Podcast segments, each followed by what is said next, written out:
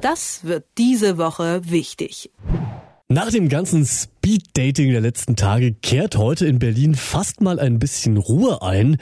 Die erste Sondierungsrunde, die ist seit gestern Nachmittag abgeschlossen und heute wollen die Grünen und die FDP entscheiden, wie es dann weitergehen soll. Erstmal am Vormittag schön in Ruhe separat für sich und anschließend kann es dann sein, dass sich Grüne und FDP auch heute nochmal über den weiteren Ablauf kurz schließen werden. Also, Wunderbar, dann haben wir jetzt genau die richtige Zeit, um nochmal kurz zurückzuschauen auf die erste Runde und um ein bisschen rumzuorakeln, wie es denn so weitergehen wird. Und das mache ich jetzt mit dem Herausgeber des Tagesspiegels, Stefan Kastorf. Schönen guten Morgen nach Berlin.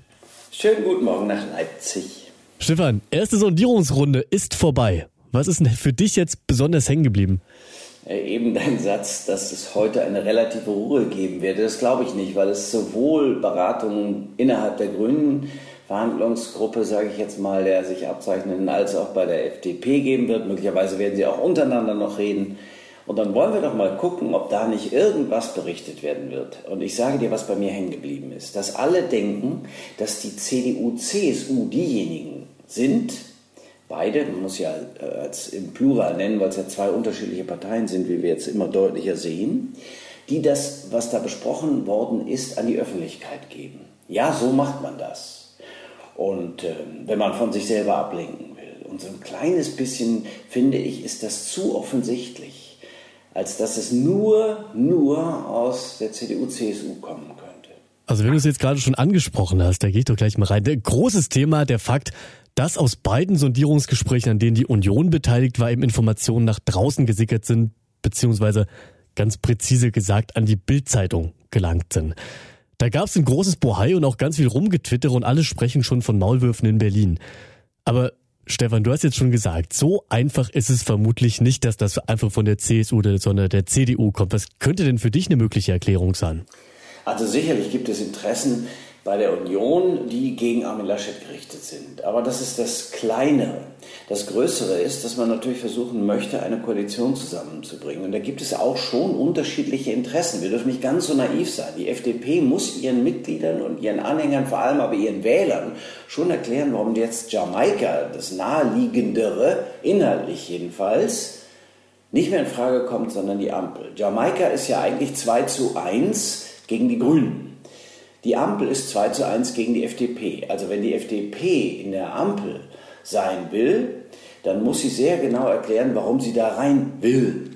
Und das ist natürlich sehr viel einfacher zu erklären, wenn man sagt, Mensch, also Bürgerlichkeit zeigt sich im Handeln und die geben alles, was wir vertraulich besprechen, nach draußen. Sage ich, ja, also erstmal befinden wir uns nicht mehr in Geheimkabinetten des 18. Jahrhunderts und ich als Bürger habe schon einen Anspruch darauf, was Sie glauben, besprechen zu sollen für die Zukunft dieses Landes. Denn darum geht es. Ja, Geheimgespräche über die Zukunft des Landes, naja, ich weiß nicht. Also ich habe auch nicht nur als Journalist, sondern als Bürger dieses Landes ein Interesse daran, mehr zu erfahren. Und es ist ja nicht nur die Bildzeitung, die dir was erfährt, sondern es sind ja auch noch andere Zeitungen, die sich alle große Mühe geben, was ihr Job ist, zu erfahren, um was es da geht, was es da gehen könnte. Und das gilt im Übrigen so ein bisschen auch für die Grünen, denn bei denen sind ja viele überhaupt nicht mehr willig, Jamaika zu machen. Also Annalena Baerbock, das sieht man ihr ja im Gesicht an. Ganz gewiss nicht. So, wenn das so ist, naja, dann denke ich mal, haben alle irgendwie so ein kleines Interesse daran, dass das an die Öffentlichkeit geht und dann benenne ich ganz schnell die Union als den Bösen und schon, schon, schon, schon, schon haben wir einen Schuldigen gefunden und schon können wir erklären, warum wir in die Ampel wollen. Also, wie gesagt, Ganz so naiv wollen wir jetzt nicht daran gehen. Ich glaube, da gibt es auf vielen Seiten viele, viele Interessen, Jamaika nicht mehr zustande kommen zu lassen. Und was man ja auch sagen muss, dass was da jetzt an die Öffentlichkeit gekommen ist, so sensationsgeil ich vielleicht auch mancher bin und mich da freuen würde über große Skandale. Das war ja jetzt auch nichts wahnsinnig Brisantes oder Überraschendes. Also denkst du, das Thema wird wirklich einfach bewusst ein bisschen aufgebauscht? Genau. Vor allem muss man sich vorstellen, also das, was da an, sagen wir, Konditionen der FDP an die Adresse der CDU bekannt geworden ist, worüber sie sich dann aufregen, das hat vorher in der Bild am Sonntag, ne, Bild, die Bösen, in der Bild am Sonntag schon Christian Lindner als Konditionen öffentlich gemacht. Also Entschuldigung, um was geht's denn da jetzt gerade? Also gar so schlimm ist das nicht, was da in die Öffentlichkeit geraten ist und gar so inhaltsstark auch nicht. Wollt ihr, könnt ihr, seid ihr tariffähig, darum geht es ja. Und das, wie gesagt, stand schon in der Bild am Sonntag aus dem Munde öffentlich von Christian Lindner. Das ist jetzt keine Raketenwissenschaft gewesen, die da verraten worden ist.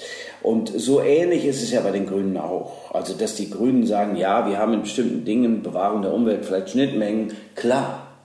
Und dass äh, jetzt berichtet worden ist, dass neben Herrn Laschet der äh, übellaunige Markus Söder steht, ja gut, dass der nicht bester Laune ist, das kann ich mir denken. Ich glaube, der hat auch zu Hause ein paar Probleme, die auf seine Laune einwirken. Herr Stefan, ich will dann eher noch über Markus Söders zu Hause rumorakeln. Würde ich doch ja. gerne mal fragen. Du hast jetzt schon so ein bisschen das vorausgesetzt, dass die Ampelkoalition das ist, was kommen wird. Ich will das jetzt nochmal hier schwarz auf weiß haben. Irgendwann im Laufe des Tages wird ja sicherlich auch von Grünen und FDP was bekannt gegeben werden und dann kann ich dich schön später drauf festnageln. Also was sagst du denn jetzt? Wie wird es jetzt genau weitergehen? Also ich denke mal, das ist ja wie beim Theaterstück, der Vorhang vor der CDU-CSU ist geschlossen, jedenfalls bis zu dem Punkt, wo man sie wieder braucht. Sie haben sich ja angedient und werden dann wieder hervortreten, wenn das mit der Sozialdemokratie nichts werden sollte. Nun gibt es auch ein gutes Argument für die Sozialdemokratie. Es sind ja immerhin drei Sieger der Wahl, drei Gewinner, muss man sagen, der Wahl. Die SPD ist immerhin so stark geworden, exakt so stark geworden, wie sie war, als Pierre Steinbrück gegen Angela Merkel verlor. Das galt damals als mittlere Katastrophe, was heute ein Sieg ist. Und trotzdem ist es ein Argument, die haben gewonnen, die CDU, CSU haben 8,9 Prozentpunkte verloren. Da ist es nicht wirklich logisch, dass die den Bundeskanzler stellen. Also das muss man wirklich auch ganz gut erklären, warum die das jetzt sein sollen. Heißt, es wird im Laufe des Tages klar werden, der erste Ansprechpartner von FDP und Grünen, der Citrus-Koalition, wird die SPD sein. Gut, dann wenn du mittlere Katastrophe jetzt schon selbst gesagt hast, dann gutes Stichwort. Letzte Frage, die ich noch habe.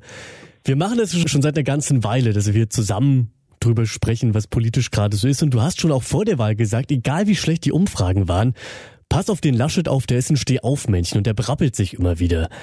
Würdest du das jetzt auch noch unterschreiben oder ist es inzwischen an der Zeit, einfach mal wie der Fußballer Neymar auf dem Boden liegen zu bleiben?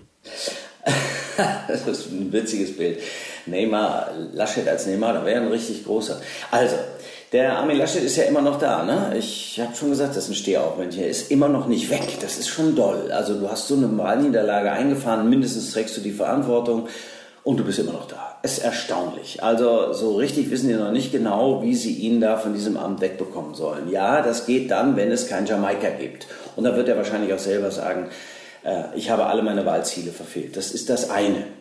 Heißt vielleicht noch 14 Tage und in der Zwischenzeit versuchen sie eine neue personelle und inhaltliche Aufstellung zu erreichen. Das ist das eine. Das andere ist, was mich so ein bisschen ärgert, ist der Umgang. Also ähm, diese, diese Worte, die verwendet werden im Zusammenhang mit Armin Laschet, der müsse entsorgt werden und so. Oh Gott, wenn das andere wären, äh, dann würde man aber sagen, du lieber Gott, so kann man nicht über einen Politiker reden, mit ihm reden. Also er soll liegen bleiben, er soll es jetzt aufgeben und so weiter und so weiter. Also immerhin, er war ein doch ziemlich erfolgreicher Ministerpräsident, muss man schon sagen, war des Landes Nordrhein-Westfalen. Er ist kein äh, tumber Tor. Er hat die Wahlen in Nordrhein-Westfalen gewonnen. Er hat eine Koalition zusammengeschmiedet, die immer noch hält mit einer Stimme Mehrheit. Heißt, irgendwas muss der Mann können. Also das ist mathematische Aussagenlogik. Aus A folgt logisch B. Also irgendwas muss er kennen, können. Gut, vielleicht kann er die große Bühne nicht und vielleicht hat er wirklich eine völlig, eine völlig falsche Anlage des Wahlkampfs gewählt. Allerdings sage ich immer noch hinzu, nicht allein. Bisschen Gerechtigkeit für Armin Laschet. Wiewohl ich auch glaube, dass es tatsächlich jetzt rum ist. Ish over, hätte Wolfgang Schäuble gesagt. Es sei denn, wie gesagt, ein Wunder geschieht. Manna regnet vom Himmel und äh, es kommt Jamaika. Aber das halte ich für wenig wahrscheinlich, weil, wie gesagt, die gesamte Anlage der Gespräche jetzt so ist, dass beide, FDP und Grüne, in diese äh, Ampelkoalition hinein wollen. Die FDP muss gut aufpassen. Ne? Das ist schon ganz schwierig. Wenn zwei sich immer einig sind, wie SPD und Grüne, dann wird das für die FDP entscheidend wichtig sein, dass sie Vetoministerien hat, in denen sie deutlich machen kann, es geht nicht alles, was ihr wollt. Und wir sind nicht die Verhinderer, sondern wir sind die, sagen wir mal, Stimme der Vernunft. Da kann man auch mit Zitruskoalition mit Zitronen gehandelt haben. Aber die werden sich das sicherlich gut überlegt haben. Dann werden wir mal sehen, was die kommenden Wochen dazu bringen. Stefan, ich danke dir. Ich danke dir. Das wird diese Woche wichtig.